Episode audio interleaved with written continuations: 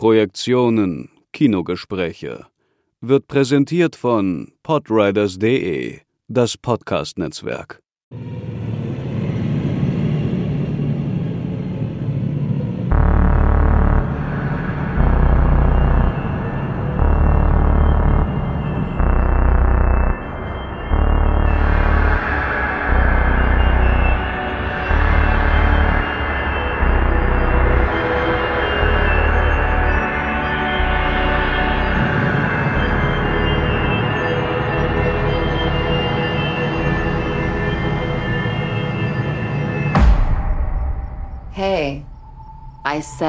What are you doing?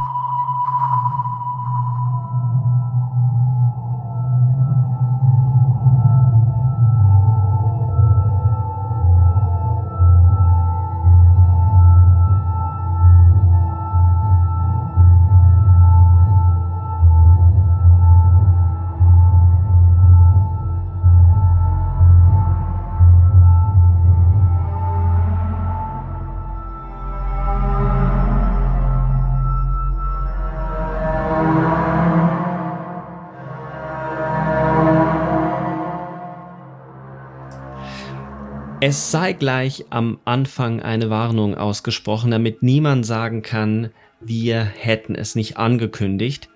Wir werden heute über A Promising Young Woman sprechen, den Film von Emerald Fennell, der nun endlich in den deutschen Kinos läuft. Wir werden den Film allerdings analysieren, das heißt, es wird Spoiler geben. Alle, die den Film noch genießen wollen, alle, die noch ins Kino gehen wollen, sollten also diese Episode nach dem Kinobesuch hören. Viel Spaß bei unserer Diskussion von A Promising Young Woman.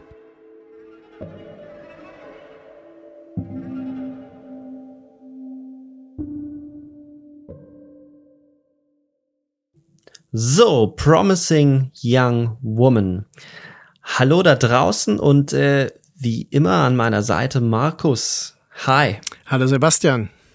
Wir machen heute eine Art Nachklapp zu der Episode, die wir gemeinsam mit äh, Leo aufgenommen haben zum Female Revenge Film, weil sich dieser Film Promising Young Woman, um dem es heute, um den es heute gehen wird, ja wunderbar in diese Reihe passt ich möchte mit einer These beginnen, die dir wahrscheinlich in den Kram passen wird. Ähm, mal gucken. Dieser Film, dessen Inhalt äh, wir gleich zusammenfassen werden, gemeinsam, ist für mich ein Film über Verführung und Subversion und er ist gleichzeitig Verführung und Subversion. Ich stimme dem uneingeschränkt zu und denke, wir können da sehr weit gehen. Also interessanterweise habe ich heute früh in der Badewanne in der Tat nochmal Lasst euch nicht verführen von Jean Baudrillard äh, durchgeblättert, wie ich das öfter mal mache, mit Büchern, die viel zu lange ungelesen, nicht wiedergelesen im Schrank standen. Und ähm, ich hoffe auf einem Notenständer stehend. Ich hoffe auf einem Notenständer. genau. Und ähm, jetzt ist es so, dass ähm, in der Seduktionstheorie des Films gehe ich ja von mehreren Dingen aus, die hier sehr wichtig sind. Also zunächst mal der Film selbst ist ja ein, ein Trugbild, ein Simulacrum, äh, das äh, sich wie ein Phantombild unserer Wahrnehmung immer wieder zu entziehen droht. Das macht es ja so schwierig, über Film zu sprechen, weil Film vor allem aus der Erinnerung rekonstruiert wird und die Erinnerung trügt. Hm. Und sie ergänzt etwas, sie lässt Dinge weg. Ähm, es gibt eine sehr äh, persönliche äh, Note bei der Erinnerung an Filme und das führt auch dazu, dass es so kontroverse und sehr unterschiedliche Positionen oft zu Filmen gibt. Das zweite ist also ähm, angesichts dieser Phantomhaftigkeit des Films ähm, lässt sich natürlich jede Zuschauerin, jeder Zuschauer anders, auf eine persönliche Weise anders auf dieses Spiel ein. Und das ist ein nächster Punkt, dass äh, Film mit uns in einem spielerischen Verhältnis steht. Und dieses Spiel ist ein Spiel der Verführung, und zwar der gegenseitigen Verführung. Ähm, Film ist gemacht von jemandem, der, zu, der im Grunde vom Film verführt ist. Tom Tykwer, den zitiere ich ja ähm, in meinem Buch auch äh, über die Selektionstheorie, sagt, äh, dass ähm, jeder Filmemacher vom Film äh, verführt sein muss, um überhaupt dieses Interesse und die Energie aufzubringen, selbst Filme zu machen. Und wenn man Filme macht, wird man zum Verführer. Mhm. Und genau das ist etwas, was äh, hier äh, wirklich bei der Arbeit zu beobachten ist. Denn dieser Film konfrontiert uns, Promising Young Woman, äh, Woman jetzt, konfrontiert uns mit Bild- und Klangarrangements. Und wir werden über einige Finessen ja noch sprechen jetzt, ähm, die quasi, wenn wir sie wahrnehmen, uns langsam und schleichend auf einen anderen Pfad bringen, als wir zunächst denken. Der Film hat ja mehrere Kapitel. Diese Kapitel sind oft Wendepunkte, also Wendepunkte in der Strategie, leichte Justierungen, die äh, für uns mhm. als äh, Publikum total verstörend sein können. Also äh, worauf ich hinaus will, ist, äh, ich würde deine These aufgreifen und zuspitzen noch, dass dieser Film ähm, quasi mit uns in ein Spiel tritt, das natürlich ein Spiel ja. der Verführung ist, aber auch eines, das wir aktiv annehmen müssen. Also wir, äh, wir müssen ähm, beginnen damit zu arbeiten. Der Film gibt uns eine Chance, uns dazu zu verhalten während dieses Prozesses. Und das ist nicht bei allen Filmen, die man jetzt diskutieren könnte, der Fall. Also man könnte sagen, dass ein, ein sehr äh, cleverer äh, Psychothriller wie ähm, Black Swan zum Beispiel ein, ein sehr seduktiver Film ist. Ne? Also ein Film, der uns in einen ähm, äh, auch in einen Verführungsprozess hineinzieht und uns vom Weg abbringt und so weiter. Aber die metareflektive Qualität, die, äh, oder metareflexiv würde man eher sagen, metareflexive Qualität, die Promising Young Woman entfaltet, ähm, ist schon ungewöhnlich. Also so weit würde ich gehen. Vor allem, weil er auf der Oberfläche nochmal deutlich gefälliger aussieht als Black Swan, weil Black Swan sein Arthouse-Gewand deutlicher vor sich herträgt als Promising Young Woman, der sicherlich während der Laufzeit mehrere Haken schlägt und auch dann in andere Stimmungen hineinbricht, aber er ist definitiv ein wenn wir es erstmal bei der Formel belassen und sie dann und sie dann im Laufe der Episode weiter ausfüllen, ein sehr poppiger Film.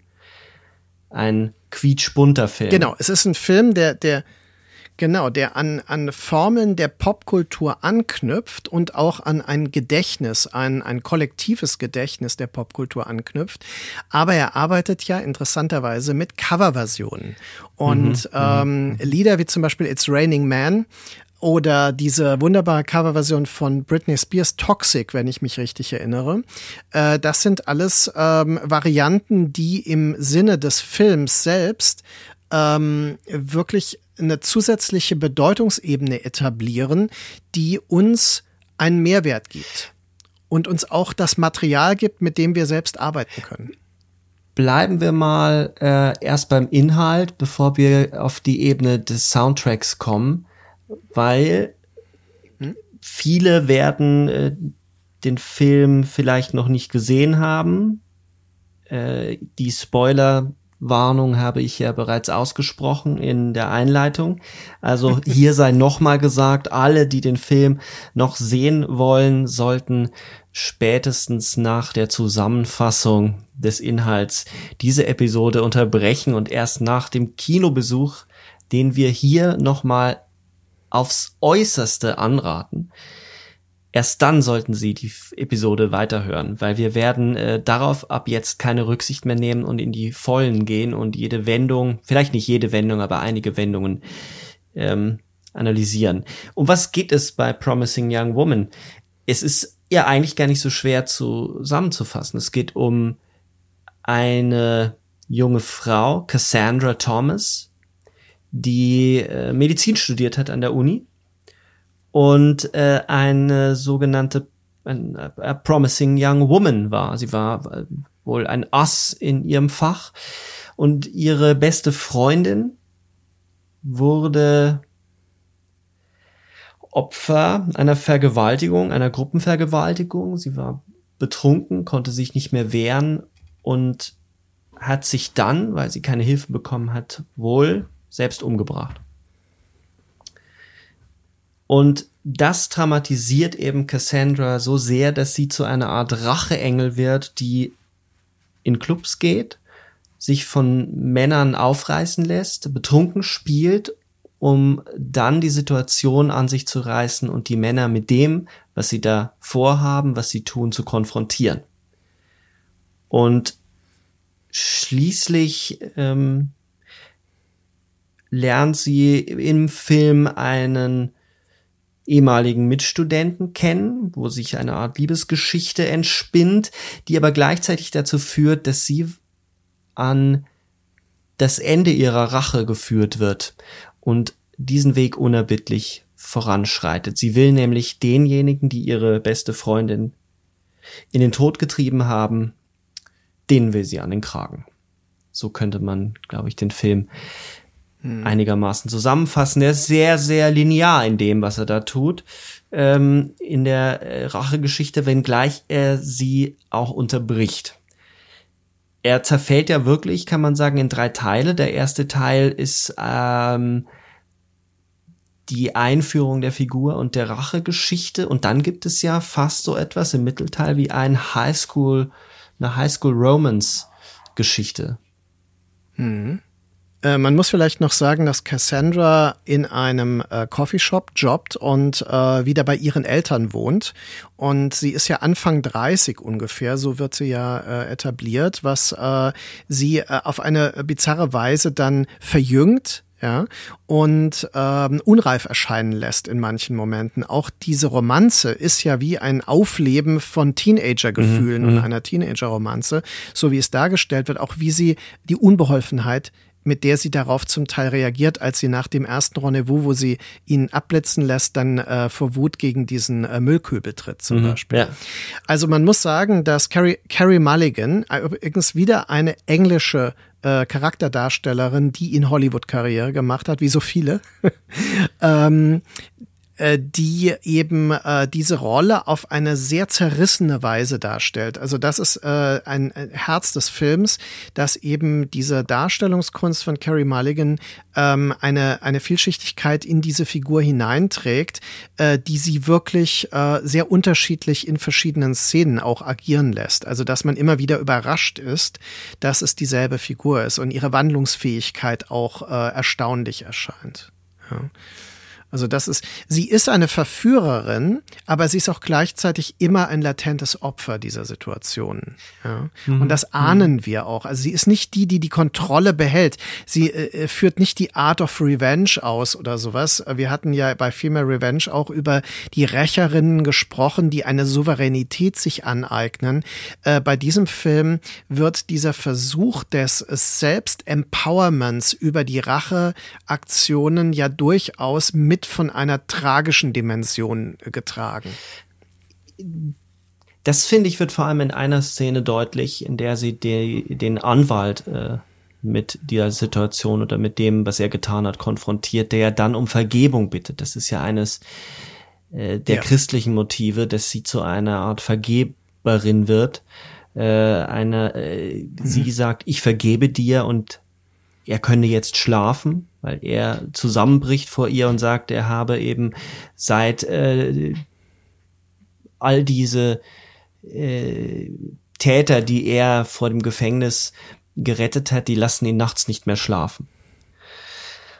Und in der Situation ja, weint ähm, sie, in der mh? Situation weint sie und sie ist äh, nicht mhm. äh, von sich selbst überzeugt, sondern sie sieht, dass es etwas gibt hinter den Personen, die dort handeln, gibt es ein ganzes System, eine ganze Struktur, der sie scheinbar nichts entgegensetzen kann.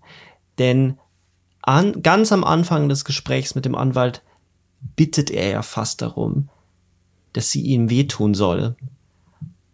Und das macht mhm. sie dann nicht in der Szene. Das ist eine, ich, die Szene hat mich wirklich eiskalt getroffen. Weil dort so viel Ambivalenz im ja, Spiel sind. Ja, die ist sehr, mh die ist sehr überraschend. Also äh, das kann ich total nachvollziehen, weil ähm, das ist einer der Momente, wo der Film ein bisschen seine Stimmung, auch seine Stimmung verändert. Ja, also man bekommt ja in so ein, ein Wechselbad von Stimmungen und mhm. Gefühlen.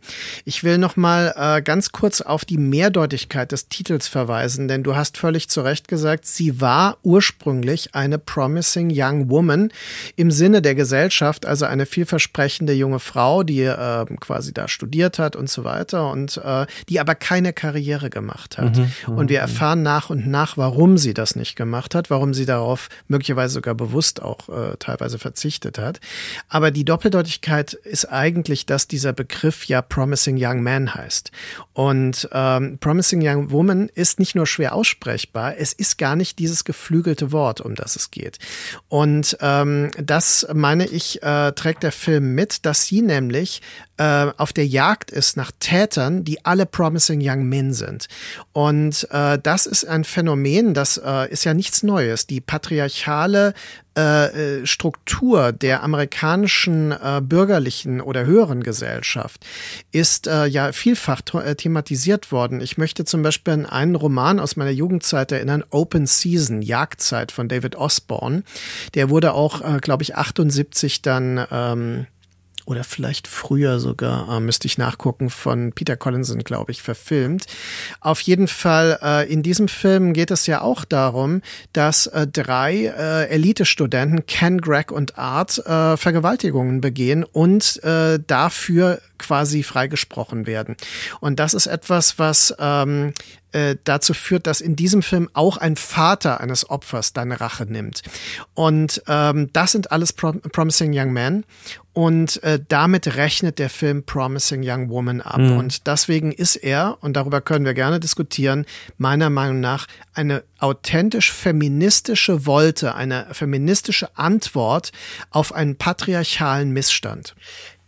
Ich äh, habe dagegen überhaupt nichts einzuwenden. Ich halte diesen Film auch für ein, eines der gelungensten Beispiele eines Films, der sich nicht ausschließlich über die Figur eine, einen feministischen Anzug überstülpt, sondern der in seiner ganzen Form, hm. in der ganzen Art und Weise, wie hm. er gegen eine Filmgeschichte anarbeitet, wie er gegenüber Blicken, wie er gegenüber Popsongs, wie er gegenüber Erinnerung agiert, mhm. feministisch ist. Und feministisch in dem Sinn, dass er eine andere Perspektive einnimmt die in dem Film ja nicht äh, genuin ja. äh, nur als weiblich äh, dargestellt wird, weil es ja in dieser patriarchalen Struktur auch Frauen gibt, die diese Struktur stützen. Das ist ja wesentlich, dass es ja. die eine äh, Freundin gibt, die es ja wusste, aber dann nichts gesagt hat, an der sie ja auch eine Rache vollzieht, die ja dann später das Video zeigt von der Vergewaltigung und sie herausfindet, dass mhm. eben ihr, äh, ihr äh, neuer Freund ähm, dass eben Ryan dieses Video gefilmt hat, dass er hinter der Kamera gestanden hat. Mhm. Äh, dann gibt es die, ja. den, sie erkennt die Stimme, erkennt die Stimme genau. Dann gibt es eben die, äh, den Dean, äh, Dean Walker, die ähm, äh, an der Uni nichts unternommen hat, die von einer he said, she said Situation spricht und sagt, wir haben so viele Situationen, da können wir ja nicht die ganze Zeit irgendetwas, und, irgendetwas unternehmen und denken Sie doch mal, was das diese eine Nacht hätte so eine Karriere eines so viel, so eines, eines jungen Mannes zerstört. Ähm, man sieht also, dass es nicht nur um den Mann als Mann geht, sondern dass es hier um Subjekte geht, die im Sinne einer Struktur sprechen, in denen Männer besser wegkommen. Mhm, genau. Und äh, wenn du von Perspektiven sprichst, möchte ich das äh, durchaus äh, bildlich nehmen, im Sinne des, äh, und auch, naja, im Sinne des Films sogar wörtlich nehmen. Denn äh, der Film nimmt auch äh, Bildperspektiven ein, die hochinteressant sind. Äh, er beginnt zum Beispiel komplett am Anfang des Films mit einer Nahaufnahme männlicher mhm, mhm. ähm, äh, Unterkörper beim Tanz. Und äh, er reflektiert natürlich dann äh, klischeehafte Bilder von äh, tanzenden jungen Frauen äh, mit äh, quasi äh, meist ja normativ hübschen Gesäßen, die dann äh, quasi präsentiert werden als eine Sensation dem männlichen Blick, dem Male Gaze im Sinne von Laura Mulveys Ursprungstext ausgeliefert werden. Und äh, sie kehrt das aber um ja, in, also die Regisseurin, deswegen sage ich sie, die Regisseurin kehrt das um, indem sie uns in diese Situation, dass wir den, äh, die männlichen Körper äh, mit dem männlichen Blick betrachten und äh, dabei aber eine so eine Antisensation auch gleichzeitig präsentiert bekommen, weil diese ähm, Männer hier ja auch immer, wenn sie exponiert werden, etwas Linkisches bekommen, also wenig äh, Idealisierbares.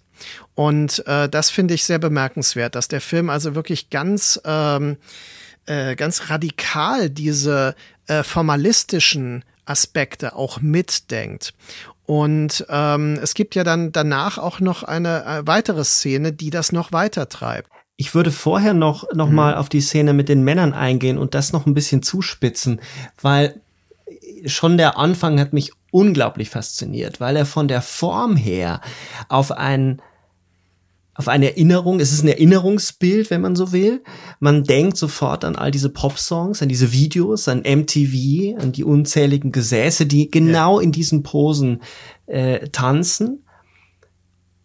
Und gleichzeitig ist aber der Inhalt, der Content, sind eigentlich fast schon peinliche Männerbewegungen. Also der, der männliche Körper vollzieht Bewegungen, die bei ihm nicht, ich würde sagen, linkisch ist nämlich noch zu schwach, die in dem Moment teilweise peinlich sind. Diese Männer werden ja dann in dem Moment, wo die Kamera rauszoomt und man das Ganze äh, wie eine Art Gemälde sieht, das ist wie so ein besoffener Junggesellenabschied. Dem einen hängt das Hemd ja, genau. raus und dann machen sie immer diese Stoßbewegungen. Also das, was äh, ähm, so eine Stärke oder was so eine Sexyhaftigkeit im Popsong bekommt, wird dort zu einem peinlichen, zu einer peinlichen Penetrationsbewegung. Und ähm, das ist schon faszinierend, weil sie zwei äh, ähm, Richtungen oder eine Ambivalenz aufmacht, und da kann man irgendwie so gut beschreiben, was wir meinen, wenn wir von ambivalenten Bildern oder ambivalenten Filmen spricht. Einerseits treibt mhm. uns das Bild hin zu einem, zu einer Erwartungshaltung, zu einem, zu einem Antizipieren von Sexiness, so wie wir es gewohnt sind, ja auch wir mhm. gewohnt eingeübt haben. Das haben wir alle eingeübt. Ähm, die vor allem in dieser MTV-Zeit, aber nicht nur, aber auch in dieser MTV-Zeit groß mhm. geworden sind.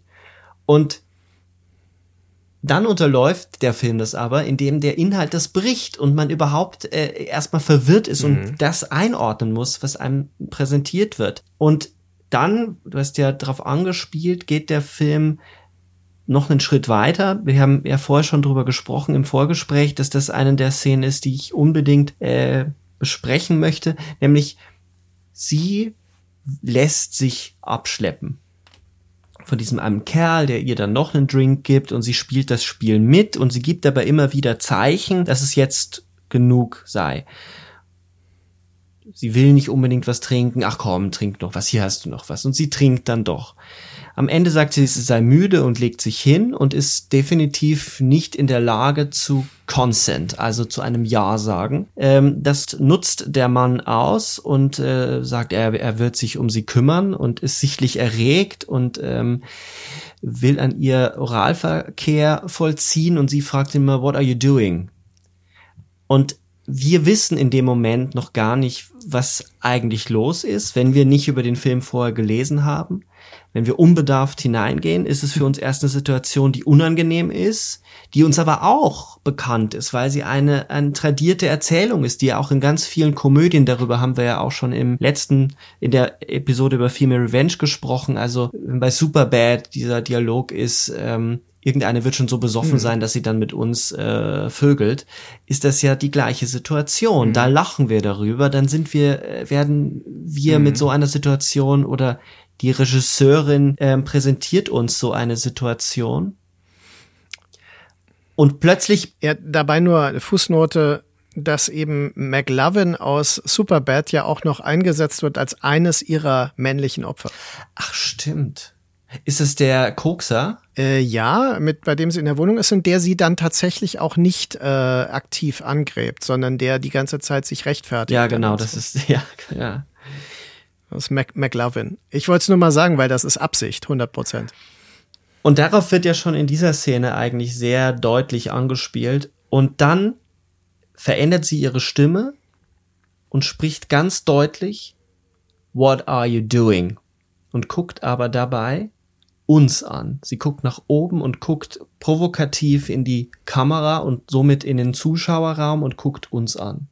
Und das lässt mhm. eigentlich das ganze Bild zerbrechen und offenbart das, was Malway als den Male Gaze ähm, genau. versucht hat zu fassen. Sie wendet den Blick zurück. Ne?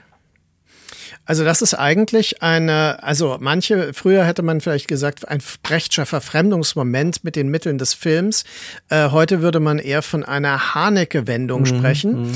äh, wie sie in Funny Games oder so, äh, also metafilmisch auftaucht.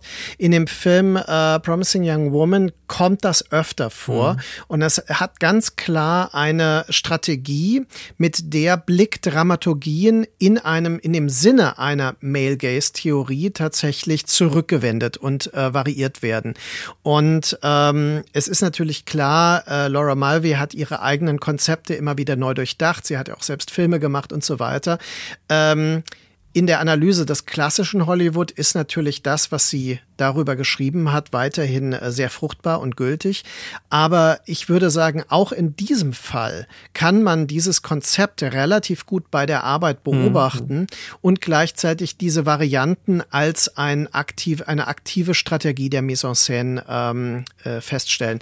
Und das finde ich äh, beachtlich, weil man das in, klar, in europäischen Filmen kommt das durchaus äh, vor, aber im amerikanischen Kino ist es, ist es nicht so häufig. Ne? Und deswegen äh, ist es ja umso interessanter und ähm, auch geschickter, dass dieser Film eine Poppigkeit bis dahin etabliert, äh, die solche Strategien zunächst mal verdeckt. Und äh, die verdeckte Verführung ist ja der wesentliche Punkt. Also quasi immer wieder überrascht zu werden durch leichte äh, Ablenkungen. Ja, man kommt immer weiter weg von dem eigentlich gewohnten Weg, metaphorisch gesehen. Vielleicht noch mal auf Marvel ähm, zurückkommend. Es wird ja häufig äh, auf Marvel Bezug genommen, indem man dann äh, nur äh, auf die Verdinglichung äh, des weiblichen Körpers hinaus will. Ähm, es heißt, äh, um es ganz deutlich zu sprechen, eigentlich wird das Konstrukt von Marvel missbraucht, um ähm, ein mhm. einfaches Argument zu machen ähm, und ein differenzfeministisches, ein differenzfeministisches Argument zu machen. Auf der einen Seite die Frauen, auf der anderen Seite die mm, Männer. Genau. Dabei meint sie ja mit den Male Gaze nicht den blickenden Mann als Mann, sondern sie meint eine bestimmte männliche Perspektive und meint dann sowas wie eine Sehstruktur, durch die wir hindurchblicken, die patriarchal strukturiert ist, in der es aber trotzdem noch Männer und genau. Frauen gibt, die dort blicken. Und das ist dann das Besondere, dass wir diese Erinnerungs, dieser eingeübten Sehstruktur, der wir alle immer wieder anheimfallen, da äh, müssen wir, da können wir noch so aufgeklärt sein. Die Kultur ist eine des, der Performativität und wir alle haben, äh, haben eine Pubertät durchlaufen und sind durch bestimmte Geschlechtervorbilder hindurchgegangen, so sehr wir uns dagegen wehren, ich zumindest ertappe mich oft dabei, dass ich in so einen Male Gaze hineinfalle. Und in dem Moment, wo sie zurückblickt, mhm. werden wir uns dessen gewahr. Und das ist das Brillante an dieser Szene. Und das macht der Film dann in der Tat noch ein paar Mal, aber eben nicht immer nur so direkt. Und das hast du ja gemeint, es ist auch oft eine verdeckte Verführung. Und da kommen wir zu den äh, von dir schon angesprochenen Pop-Songs und damit zu der Poppigkeit, die so wichtig ist. Der Film lebt von diesen Pop-Songs, die den, die, die nicht nur eine Untermalung sind, sondern die zu einem semantischen Motor werden oder zu einem Motor der Differenz. Die Pop-Songs selber tragen schon die Differenz in sich, dass sie Cover sind von bekannten Pop-Songs. Das mhm. hast du auch schon gesagt. Das ist aber super, super wichtig, weil damit eine Verschiebung oder eine, eine Erinnerung einsetzt. Deswegen finde ich auch so wie du am Anfang über Seduktion gesprochen hast, ähm, das finde ich ganz, ganz äh, wichtig, dass wir immer in der Erinnerung über Filme sprechen, weil das Bild immer schon vergangen ist. Und somit sprechen wir eigentlich auch immer in der Erinnerung an die Strukturen. Also wir sprechen immer durch Strukturen hindurch. Mhm. Und wenn wir Popsongs hören, erinnern wir diese Popsongs und erinnern damit gleichzeitig auch immer die Zeit. Und die Differenz ist aber schon eingeschrieben, als dass es eben jemand anders singt und nicht mehr, und somit ist es dem ursprünglichen Framing entzogen. Ähm, beispielsweise ein Song, Nothing's Gonna Hurt You Baby, ist ursprünglich von der Gruppe Cigarettes After Sex. Und ähm, der wird äh, an einer Stelle ähm, eingespielt, wo die Kamera ihren Rücken entlang fährt. Sie trägt ein so gepunkt, ich glaube, dieses, dieses so ein weißes Shirt mit roten Punkten ist in diesem sehr künstlichen, sehr kindlichen, sehr ähm, über überspitzt weiblich dargestellten Coffeeshop. Kann man das so sagen? Ja, also der der Coffeeshop und da müsste man jetzt tatsächlich noch mal erinnern. Ähm, Laura, Laura Mulvays Male Gaze ist ein männlich kodierter Blick. Der Coffeeshop ist ein möglicherweise in weiblichen Klischees äh, kodierter Raum, Handlungsraum. Und äh, äh das ist, glaube ich, äh, der Schlüssel zum Verständnis mhm. dieser Bildkonstruktionen mhm. auch. Also, äh, dass sie das durchaus äh, den ganzen Film über betreibt. Also, dass sie im Grunde ähm, Gender Klischeekonstruktionen in all diesen Konstellationen ähm, ja kenntlich macht auch. Es ist auf jeden Fall die Szene äh, kurz bevor Ryan das erste Mal die Szenerie betritt und man muss sich mal den Text, ich lese ihn mal, ich lese mal einen Ausdruck vor, auf der Zunge zergehen lassen. Whispered something in your ear. It was a perverted thing to say, but I said it anyway. Made you smile and look away. Nothing's gonna hurt you, baby. As long as you're with me, you'll be just fine. Nothing's gonna hurt you, baby. Nothing's gonna take you from my side. Was in diesem Text, es ist ja ein Love Song, er wird auch an einer Stelle eingesetzt, wo er eine beginnende Liebesgeschichte zeigt. Aber in der Verschiebung und in dem Kontext des Films hat er was unglaublich Böses und Subversives, weil dort drin nämlich schon. Ja, bedrohliches. Genau. Dort drin ist nämlich etwas eingeschrieben, was der ähm, von dir angesprochene Schauspieler äh, aus Superbad, was der nämlich immer sagt, I'm a nice guy. Und was mhm. liegt unter dem Nice Guy und was liegt eigentlich unter den netten Pop-Songs, die uns zuckersüß etwas ins Ohr flüstern, uns tanzen lassen, uns in die bestimmte Struktur einschreiben, aber denen eigentlich immer etwas Bedrohliches innewohnt.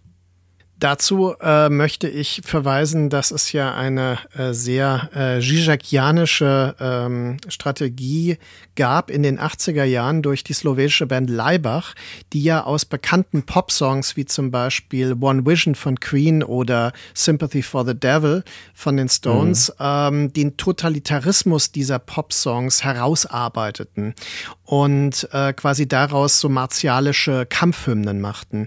Und äh, auf eine ähnlich subversive Weise werden hier ähm, quasi Popsongs, die total harmlos erscheinen, auf ihre ähm, bösen Subtexte hin bearbeitet. Und ähm, also mein Lieblingsaspekt äh, ist da halt die Version von Toxic, was aber ja schon fast plakativ erscheint, wenn man schon den Titel bedenkt. Ja. Aber äh, also quasi diese die Vergiftung, die wir erleiden, indem wir Popsong-Ohrwürmer äh, durchleben. Äh, es ist ja, äh, wenn ich mir, was mich immer sehr befremdet, wirkliche Chart, also wenn man davon heute noch sprechen kann, so, so diese Top Ten Musiken dann, äh, wenn ich mir mal anhöre, was Leute wie Capital Bra oder so für Texte singen, wo ich mir denke, wow, wer erträgt das eigentlich? Also dieses Schmierige, ja, dieses äh, Anheimelnde von, also es ist für mich, äh, also wenn es jetzt um Liebesdinge geht, ähm, da, da sehe, also da, da höre ich, und das mag äh, auch an meiner Projektion dabei liegen, da höre ich quasi diese, diese Missbrauchspotenziale durchschimmern, aber die sind nicht äh, offen angelegt. Und das ist eigentlich das Fiese. Und äh, das ist sagen wir mal, dieser, dieser böse Abgrund der Popkultur, ja, der immer mal wieder durchscheint, aber den man dann schon herausarbeiten kann. Und das machen Leibach auf die eine Weise und das macht dieser Film auf eine andere Weise. Auch wenn man jetzt mal sich den Text von Toxic ähm, auf der Zunge zergehen lässt, das ist schon faszinierend, wie sie das einsetzt, wie der Film das einsetzt.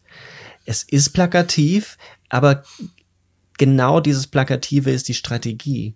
Ähm, das Plakative des Songs durch eine Überplakativität umdrehen, zumal äh, ja der Text gar nicht ähm, vorkommt, sondern diese bekannte Melodie wird verlangsamt eingesetzt in dem Moment, wo der Film auf einen Genrewechsel antippt äh, und sie die Rache vollzieht. Mhm. Sie in einem sexy ähm, Verkleidung als äh, Krankenschwester dann ja als, als sich als Stripperin verkleidet, um dann den, den mhm. Haupttäter ähm, zu konfrontieren oder ihn eben, und das deutet es ja an, äh, umzubringen gar. Das glaubt man ja lange Zeit.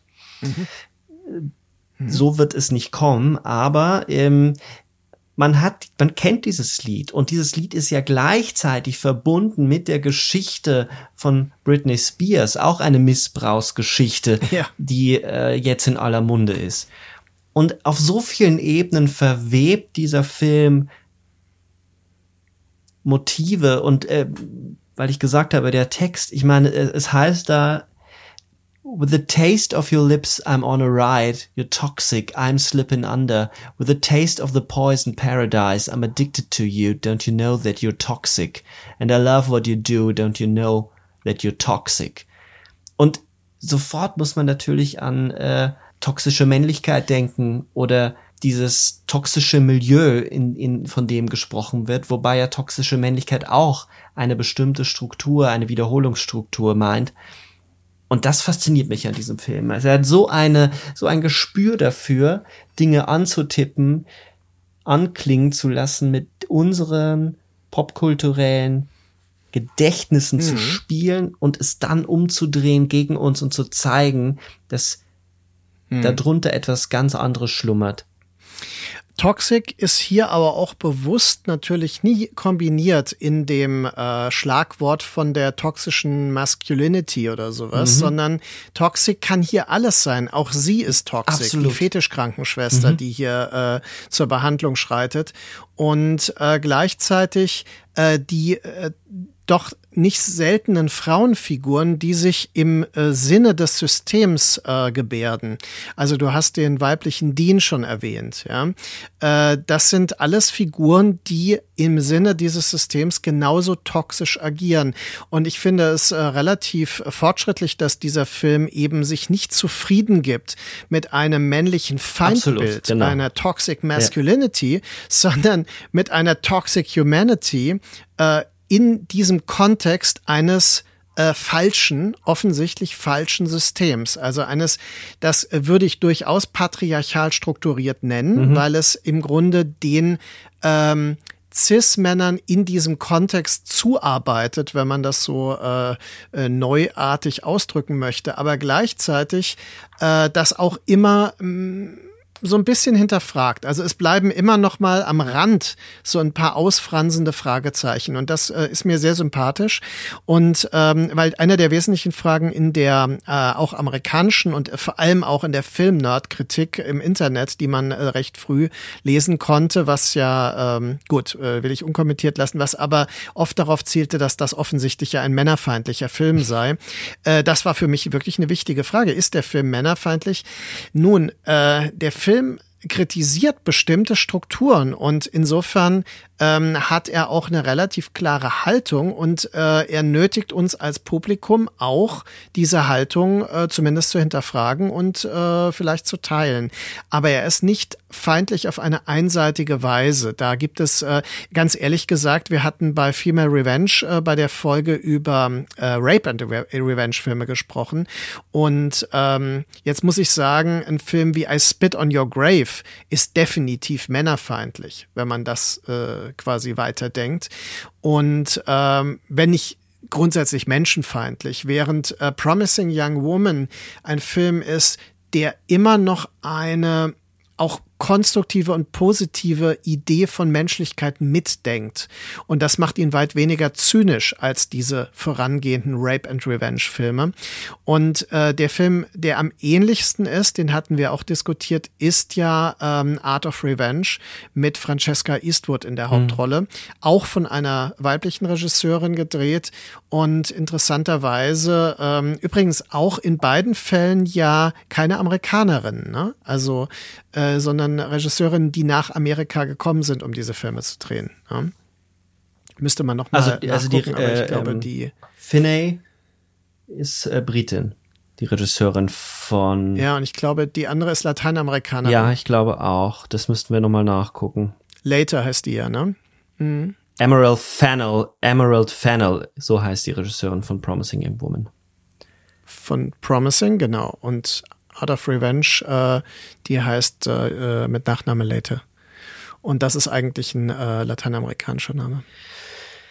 Aber das ist ja auch egal. Was ich meine ist, dass die ähm, im Grunde in Amerika Filme drehen, die eigentlich gegen das, den amerikanischen Konsens des Hollywood-Kinos gerichtet sind. Also gegen das Kino, was jemand wie Jerry Bruckheimer äh, etabliert hat in den 80er Jahren, also äh, quasi wo äh, sexistische Witze und Buddy-Movies ähm, eigentlich die Norm waren. Mhm. Ja?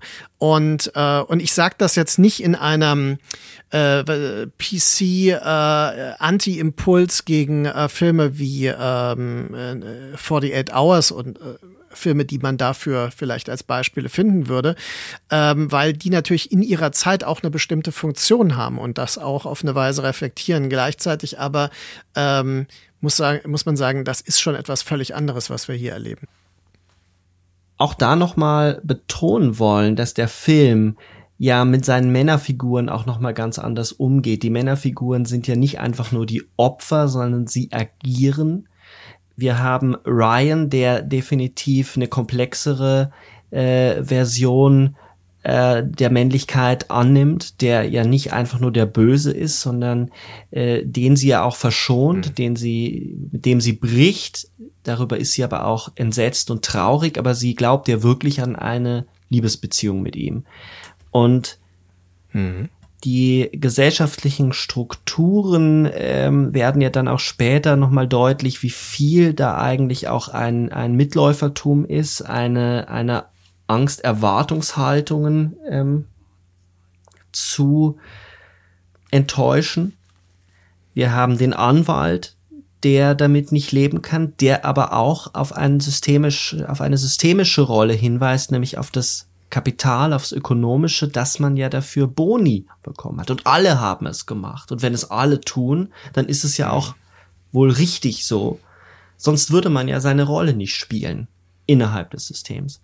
Später dann, im Finale des Films, um das Finale jetzt mal wegzunehmen, sie ähm, verführt oder will äh, eben, und äh, interessanterweise am Ende gibt sie sich ja nicht als Opfer, sie spielt ja sonst immer das Opfer, sie spielt sonst immer die Betrunkene, die jemanden verführt in einer sehr schwachen Position. So wendet sich ja im Finale als Stripperin das Blatt. Sie verführt aus einer sehr, sehr klaren, sehr offensiven Rolle heraus und kettet den ähm, zukünftigen Ehemann, es ist ein, ein Abschiedsgeschenk seiner Freunde, es ist der Junggesellenabschied, ans Bett und will ihn verführen und er tötet sie. Er erstickt sie mit dem Kissen und hm. Es dauert sehr lang auch. Es dauert sehr lang. Das ist eine sehr brutale, sehr unangenehme Szene und sie verbrennen danach die Leiche und erneut einen Popsong, in dem es heißt, ich habe jetzt den Popsong äh, ähm, nicht mehr rausgesucht, das habe ich vergessen, aber ich habe mir die Songzeile notiert. Äh, man verzeihe mhm. mir ähm, diese Unachtsamkeit. This is a man who tries. Das ist ein Mann, der versucht, ein guter Mann zu sein, der versucht, äh, ein gutes Leben zu führen, der die Erwartungen an ihn nicht enttäuschen will, denn wenn das ans Tageslicht kommt, was damals passiert ist, oder wenn überhaupt ans Tageslicht kommt, dass er in dieser Nacht mit einer Prostituierten geschlafen hatte, wäre seine Ehe dahin. Und wenn die Ehe dahin ist, ist wahrscheinlich auch seine Karriere dahin und so weiter und so fort. Es geht mhm. also um ein Gesichtswahn im Sinne des Systems. Und deswegen, lange Rede, der Film ist eher ein Film, der auf die Struktur abzielt und nicht auf das biologische hm. Geschlecht. Ähm, das Lied ist, wenn ich mich richtig erinnere, aus dem Musical Der König und ich, das mit, äh, der ist mit äh, Yul Brynner verfilmt worden. Und äh, das Lied wird von der Frau des Königs gesungen, die mitbekommt, dass er eine Affäre hat und sich selbst damit tröstet, dass er aber doch über große Strecken sich immer Mühe gibt ah, und dann immer okay, mal stimmt. wieder äh, ja. quasi eigentlich der Traummann ist. Ich erinnere mich, dass ich das gelesen habe. Und äh, das ist also eigentlich ein Musical-Song und äh, das Genre des Musicals ist ja zumindest klischeebesetzt eines, das also quasi so eine äh, einen Impuls der Harmonie auch verfolgt immer wieder. Und äh, das ist etwas, was hier äh, auf eine ganz bittere Weise ähm, gekontert wird durch die das Geschehen, das dann auch. Und da ist der Film ja auch nicht zu Ende. Ne? Genau. Äh, der Film hat ja dann noch den den Epilog und äh, wo nochmal eine Wendung stattfindet. Es ist so, man würde sich ja freuen, dass diese Wendung stattfindet, aber man kann sich nicht freuen, weil die Hauptdarstellerin ist gerade verbrannt worden. Was ist denn die Wendung? Nun, äh, die Wendung ist, dass sie Vorbereitungen getroffen hat, falls ihr etwas geschieht, dass sie programmierte SMS ähm, quasi äh, verschickt und die dann auch bei den potenziellen Tätern eintreffen, vor allem bei ihrem Love Interest. Der ist der Erste, der das äh, mitbekommt. Und das Ganze führt natürlich dazu, dass die Hochzeitsgesellschaft des Haupttäters dann von der Polizei mhm. gesprengt wird und die äh, dann schon zur Rechenschaft gezogen werden. Das Ganze hat natürlich, und da möchte ich auch eine These noch, äh, die auch äh, aus meinem Interessenbereich stammt, nämlich die Theorie des Opfers und des Selbstopfers. Die würde nämlich nochmal erklären, warum ähm, der Film so eine starke christliche Opfersymbolik sucht. Äh, sie ist in den äh, Situationen, in denen sie kurz davor steht, also missbraucht zu werden, scheinbar. Und auch dann in der Szene, wo sie dann getötet wird, hat sie immer ausgebreitete Arme, was so eine Kruzifix-Pose mhm. äh, mhm. eigentlich ähm, ihr verleiht. Es gibt auch, wie gesagt, andere Hinweise auf ähm, also Kreuze und so weiter, die zu sehen sind. Aber aber ähm, viel wichtiger ist der Gestus, dass sie das ultimative Opfer wird. Also sie opfert sich selbst, um zur ähm, quasi zur absoluten Sühne beizutragen. Und äh, das führt dann zu dieser Form von kathartischer Aufhebung am Ende, aber nicht im Sinne, wie wir das kennen, durch die ähm, ja, Befriedigung der Counter-Rape, wenn man so will, die in Filmen wie I Spit on Your Grave dann gefeiert wird, dass also die Täter selbst körperlich zerstört werden und selbst geschändet werden, sondern dass hier wirklich die Gerechtigkeit nochmal auch auf einem legalen Wege sogar äh, herbeigeführt wird. Aber sie geht über das Selbstopfer. Aber ist es wirklich die Gerechtigkeit, um die es hier geht, oder ist es nicht auch der Zwang, dass das System sich selber in die Augen schauen muss? Weil es ist ja nicht, es kommt ja nicht von ungefähr äh, so, dass dieser diese SMS bei der Hochzeit, bei der Trauung, genau im Moment der Trauung eintreffen. Ähm, das muss man so ein bisschen so hinnehmen. Das ist natürlich wahnsinnig gut getimt von ihr, ähm, wie auch immer. Aber mhm. es ist ja so der, der, der Kern, der Nukleus, die heterosexuelle Paarbeziehung unter, also die sich das Ja-Wort gibt, also die Ehe. Ähm, da werden dann noch Kinder kommen. Da kommt der ganze Mythos der, der Heiligen. Ja, es wird ja auch noch, äh, es wird ja auch noch, äh, das fällt mir gerade wieder ein, äh, die Frau, also die wird ja so als, die ist schon okay. Also er hat da so eine solide Partnerin gefunden. Die wird, die wird überhaupt nicht sonderlich positiv äh, kommentiert. Ja. Sondern, also die Frau, mit der er tatsächlich zu tun hat, ist so wie so ein Zugeständnis. Also sie ist Konsens. Und ähm, das wird hier total deutlich gemacht. Und ähm, wenn wir, ich hatte Gerechtigkeit als ein Begriff wirklich im philosophischen Sinn Okay. der Justitia. Justitia wird ja dargestellt im Sinne äh, einer, einer Frau mit einer Waage und äh, verbundenen Augen. Und es ist so, als würde der Film äh, einen Schritt weiter gehen und ihr die, äh, die Binde von den Augen nehmen in dem Moment. Ja, das ist ja insofern auch faszinierend, als dass sie ja Cassandra heißt, Cassandra. Und äh, in der m, antiken Mythologie ist das ja die Seherin, die tragische Figur der Seherin, die alle warnt, dass das trojanische Pferd das trojanische Pferd ist und keiner will ihr glauben. Ähm, Ja. also sie kann das Unheil voraussagen oder darauf hindeuten und sagen, guck doch, es passiert die ganze Zeit im Falle von Promising Young Woman. Schaut doch bitte hin, so Dean Walker, aber keiner will es sehen, was vor aller Augen passiert. Und gleichzeitig gibt es nämlich noch etwas Interessantes, ähm, nämlich den sogenannten Cassandra-Effekt. Vom Cassandra-Effekt ist dann die Rede, wenn eine Vorhersagung oder eine Prognose, beispielsweise eine düstere, pessimistische Wirtschaftsprognose, eine bestimmte Handlungsweise auslöst, die eben jenes Eintreten dieser Prognose verhindert, so dass dann in einem Akt der Verblendung gesagt wird, es ist Quatsch gewesen, was diese Prognose gesagt hat. Es ist ja nicht eingetreten. Äh, solche Momente davon hat man beispielsweise in der Corona-Krise festgestellt, wo dann gesagt wurde, na ja, guckt mal, so viele Leute sind ja jetzt gar nicht im Krankenhaus gelandet.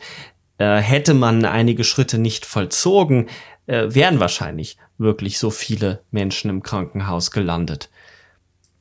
Anders formuliert, es wird dann nicht mehr um die tiefer liegenden Probleme gesprochen, sondern so getan, als wäre eigentlich alles okay. Und der Film umgeht das, indem er eben die Gewalt nicht einlöst. Die Rache endet nicht in einem Gewaltakt, sondern sie wird zu einer strukturellen Rache, sie wird zu einem Gespenst, das dieses toxische Netzwerk offenlegt. Und dann reden wir darüber, über die Bedingung der Möglichkeit und nicht über das moralische Problem der Rache und der Selbstjustiz. Denn sie macht eigentlich nichts anderes als, sie realisiert eine Offenbarung. Ja, und das ergänzt sich mit dem, was ich sagte, mit der äh, Opfermythologie, die hier gleichzeitig eine Rolle spielt, mit der Selbstopfermythologie. Denn im Sinne von Baudrillards Buch Der symbolische Tauschen der Tod ist ja der, der Freitod, also der, der, äh, das eigene Leben preiszugeben, der nicht erwiderbare Tausch. Und deswegen ist das eigentlich der Skandal, auf den die Gesellschaft in jedem Fall reagieren wird. Sie muss sich dazu verhalten, weil es ist, das ist das Unerklärliche. Also ähm, man kann natürlich so weit gehen, dass das spielt in viele Bereiche. Also das kann ja auch genutzt werden in ganz anderen ideologischen Kontexten wie äh, bei dem äh, Selbstmordattentat oder sowas. Aber in diesem Fall hier, äh, ich würde nicht so weit gehen zu sagen, sie wollte dort sterben, weil das ist eigentlich nicht so inszeniert. Es ist nicht so inszeniert, dass man denkt, sie ähm, sie plant das Aber zu es ist sterben. einkalkuliert. Aber sie hat sie hat das einkalkuliert, exakt. Und äh, der Tod selbst ist aber derartig, also es ist ein derartiges Martyrium, dass sie tatsächlich diesen Status, also der profanen Heiligen, wenn man diesen Widerspruch erlaubt, ne? Also sie ist keine religiöse Figur, aber sie sie wird überhöht in ihrer ähm, Mission, die eigentlich ein alltägliches Leben betrifft, also quasi die Missstände eines alltäglichen Lebens betrifft. Ein alltägliches Leben hat sie ja so gesehen überhaupt nicht mehr. Sie findet ja nur noch statt in dieser Kulisse des Coffeeshops, diese, diese, dieses Cafés. Und eine Sache, die mich auch beim mehrmaligen Sehen, beim mehrmaligen darüber nachdenken, irritiert, ist die Art und Weise, wie die Eltern dargestellt werden und wie die Räumlichkeiten des Elternhauses dargestellt werden. Das erinnert mich unglaublich an David Lynch Lost Highway. Ähm, und zwar ab dem Moment, wo bei Lost Highway die Identitäten getauscht werden und der junge Mann bei den Eltern zu Hause wohnt. Die Eltern bei Promising Young Woman sitzen auf fast die exakt gleiche Weise wie die Eltern in Lost Highway nebeneinander, immer nebeneinander Bei Lost Highway sitzen sie auf dem mhm. Sofa, bei Promising a Woman meistens auf, am, am Küchentisch. Ähm, und sie sehen mhm. den auch noch so ähnlich. Und dann gibt es die Szene, wo die, ähm, wo sie das Video schaut und sie sitzt in diesem total überfrachteten, kitschigen, pinken, mit ausgestopften Tieren oder zumindest einem, einem, äh, einem Reh an der Wand in, in diesem Wohnzimmer. Das wirkt wie aus einem David Lynch-Film mhm. gefallen. Und ich habe so das Gefühl, dass das eine, wie eine, eine Parallelwelt ist und dass hier versucht wird, über eine Bildgestaltung auch ihr Trauma für uns spürbar zu machen. Die Zeit, es ist eine andere Zeitlichkeit, die hier einbricht über die Form. Eine stillstehende Zeit, in der das Leben mhm. draußen mhm. weiterläuft, aber in diesen Räumen ist sie, das kleine Mädchen, ist sie zurückgeworfen, in einen Stillstand hineingeworfen. Hm. Also ich habe ja ähm, in einem demnächst erscheinenden, äh, unter anderem von äh, Andreas Rauscher, mit herausgeben David Lynch Buch, äh, einen Text geschrieben über die mythische Topografie von Los Angeles in den Filmen von David Lynch. Und äh, eine Definition de, des, des mythischen Raumes ist, dass das Räume sind, in denen die eigentliche Zeit aufgehoben ist und äh, alle Zeiten in eine zu fallen scheinen. Also äh, Vergangenheit, Gegenwart und Zukunft, alle potenziell zur also parallel sich ereignen. Mhm, mhm, und das erinnert mich an das, wie du das gerade beschrieben hast. Ähm, dann möchte ich noch äh, sagen, dass der Vater ja von Clancy Brown gespielt wird. Das ist der Darsteller von Kurgan aus Highlander unter anderem. Äh, also eine sehr prägnante Ultra-Macho-Figur der 80er Jahre, der hier ähm, eingesetzt wurde als, als gealterter Schauspieler. Und ähm, muss ich nachher nochmal äh, verifizieren, fällt mir gerade auf, weil ich habe es nicht extra nachgeguckt, aber ich bin mir recht sicher, dass er das ist. Und das finde ich auch interessant, weil ich glaube, dass dieser Film äh, mit seinen Bezügen zu David Lynch, ich würde noch einen weiteren Bezug aufmachen, die Zentralperspektivik, also die Isolation der Figuren in der Zentralperspektive erinnert mich sehr auch an ähm, Stanley Kubricks Bildkompositionen und hier speziell äh, auch immer wieder an Eyes Wide Shut. Mhm. Und die Metapher mhm. von Eyes Wide Shut ist natürlich etwas, was sich sofort aufgedrängt hat in diesem, ähm, in diesen Szenen, in denen Blicke hier thematisiert werden und in denen auch eine Gesellschaft, die die Augen weit geschlossen hat, ja, mhm. äh, äh, mhm. dargestellt wird. Und äh, ich missbrauche jetzt ein bisschen äh, bewusst den äh, Kubrick-Film, der natürlich eine ganz eigene Welt und Dimension da hat. Ich will den auch nicht da banalisieren, sondern es geht mir darum, dass ich das inspirierend fand, das ein bisschen zusammen in Schwingung zu bringen. Äh, genauso wie du das eben mit David Lynch gemacht hast. Ähm, weil es sind ja keine Zitate. Das sind ähm, im Grunde Inspirationen, die hier einfließen, aber in eine andere Richtung dann gedreht werden. Ja, es sind ja auch manchmal Resonanzräume, äh, die man selber in der eigenen Sehbiografie findet und die einen dann zum Nachdenken anregen.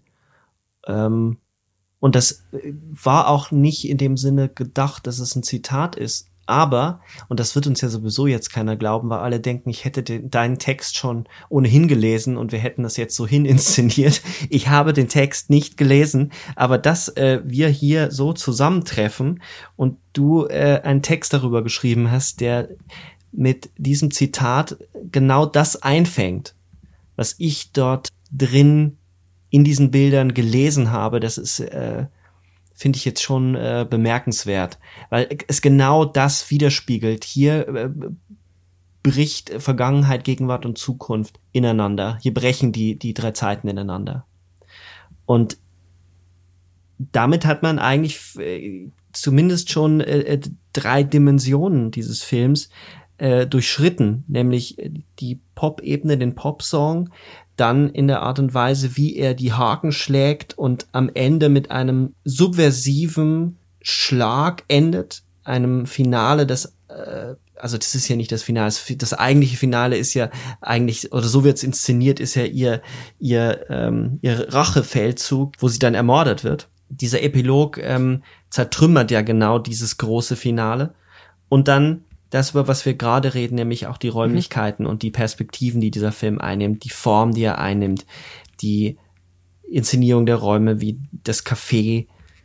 Und das macht diesen Film doch zu einem bemerkenswerten Mainstream-Film. der eigentlich kein Mainstream-Film ist. Er wird sehr, er kommt sehr groß daher und ich hoffe wirklich, dass dieser Film seine ZuschauerInnen findet, weil es einer der cleversten und subversivsten und ganz in deinem Sinne verführerischsten Filme ist, die ich seit langem gesehen habe. Ich würde eins ergänzen. Ich habe äh, in den letzten Jahren gab es immer wieder diese äh, kurzen Momente der, der Hoffnung, dass man jetzt den feministischen Mainstream-Film endlich hat. Ist es Wonder Woman? Ist es Birds of Prey? Ja. Und natürlich ist es das alles nicht. Es sind äh, entweder die kleinen, äh, schmutzigen Filme mhm. gewesen, wie Winter's Bone, oder es ist ein Film wie dieser, der auf so vielen äh, Ebenen mehr, als wir das in den ähm, auch in den bemühten Comic-Verfilmungen ähm, sehen, funktioniert. Äh, und ich denke, wir werden mit Sicherheit nicht alles abgedeckt haben, was dieser Film zu bieten hat. Und deswegen ist das natürlich auch eher der Beginn für äh, unsere Zuhörerinnen und Zuhörer, sich auch mit diesem Film auseinanderzusetzen selbst und sich ein eigenes Bild davon zu machen. Und äh, gleichzeitig aber, ja, ich denke ähm, auch, also für mich ist das eine ungeheure Qualität. Das ist der aktuelle große feministische ähm, Film des Hollywood-Kinos.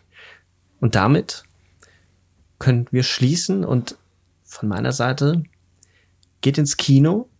Jeder, der sich das jetzt trotz unserer Warnungen angehört hat, geht ins Kino. Guckt euch diesen Film an. Allen anderen guckt ihn einfach nochmal an. Bis dahin. Ciao, Markus. tschüss, Sebastian, und tschüss an alle anderen.